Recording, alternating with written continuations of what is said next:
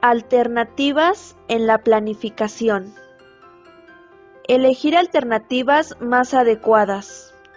Un mayor número de posibles soluciones hará que sea más fácil elegir la alternativa más adecuada a nuestras necesidades, teniendo en cuenta los recursos y los medios de los que disponemos.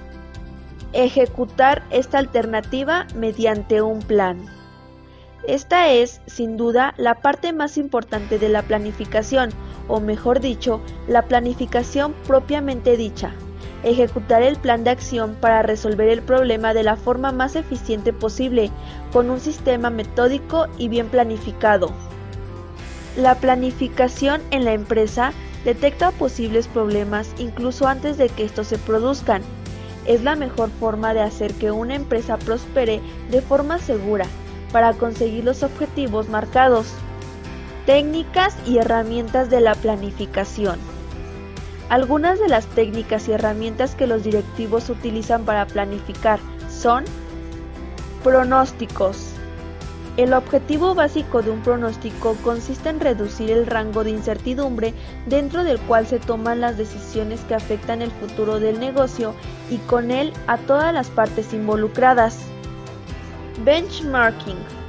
El benchmarking es un proceso continuo por el cual se toma como referencia los productos, servicios o procesos de trabajo de las empresas líderes para compararlos con los de tu propia empresa y posteriormente realizar mejoras e implementarlas.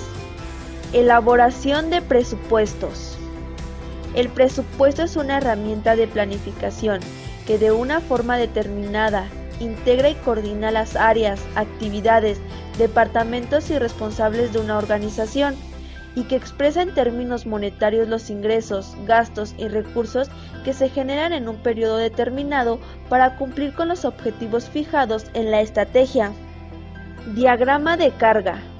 Este funciona exactamente igual que el diagrama de Gantt, solo que en este incluimos simbología que indica algún retardo o anomalía las barras gruesas indican las tareas que se pretenden señalar y las líneas delgadas el porcentaje realizado. Punto de equilibrio. Es el punto de la actividad de una organización en la cual los ingresos totales son iguales a los costos totales, es decir, no existe utilidad ni pérdida. Las oportunidades se multiplican a medida que se aprovechan. Sun Tzu